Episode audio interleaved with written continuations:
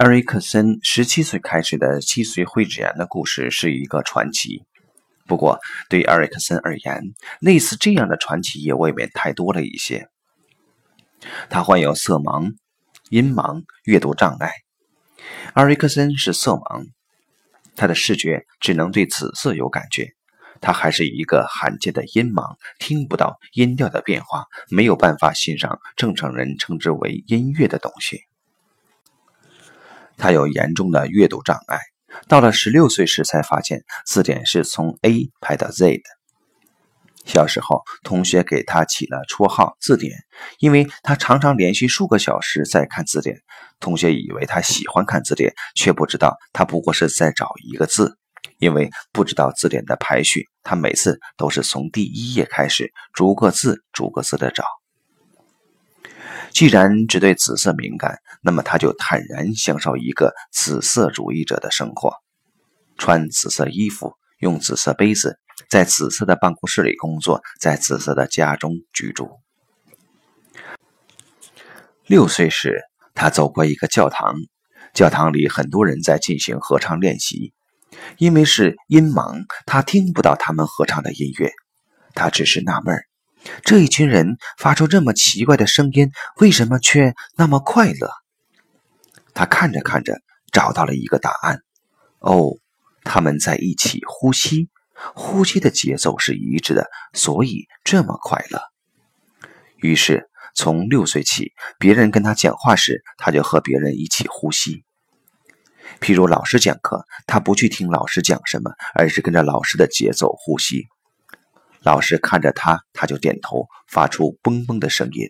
这声音是踩着老师呼吸的节奏而发出的，别人都无法理解他到底在做什么。但有一个人和自己呼吸的节奏一致，会产生一种奇特的和谐。这种节奏感成了埃瑞克森催眠的重要基础。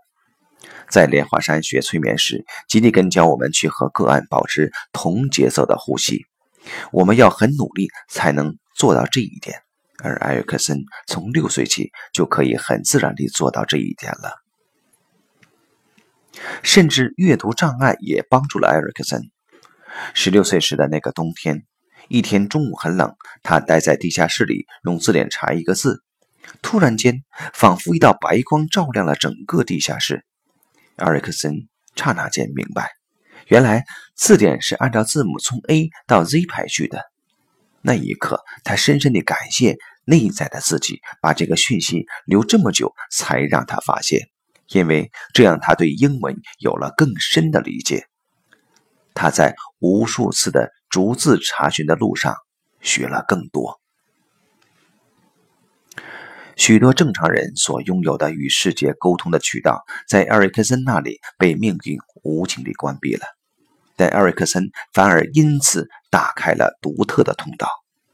这些通道本来正常人也有，只是因为那些常见的通道太好使了，我们开始依赖他们，于是忽略了那些独特的通道，也是更为深邃、更富有价值的通道与潜意识沟通的通道。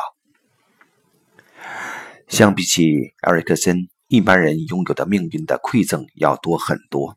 然而，或许是拥有的东西太多了，我们反而喜欢抱怨：为什么我拥有的还不够多呢？为什么命运对我如此不公呢？埃里克森恰恰相反，他对他所拥有的一切总是心存感激，他永远是在享受已拥有的资源，而不是。将注意力放在欠缺上。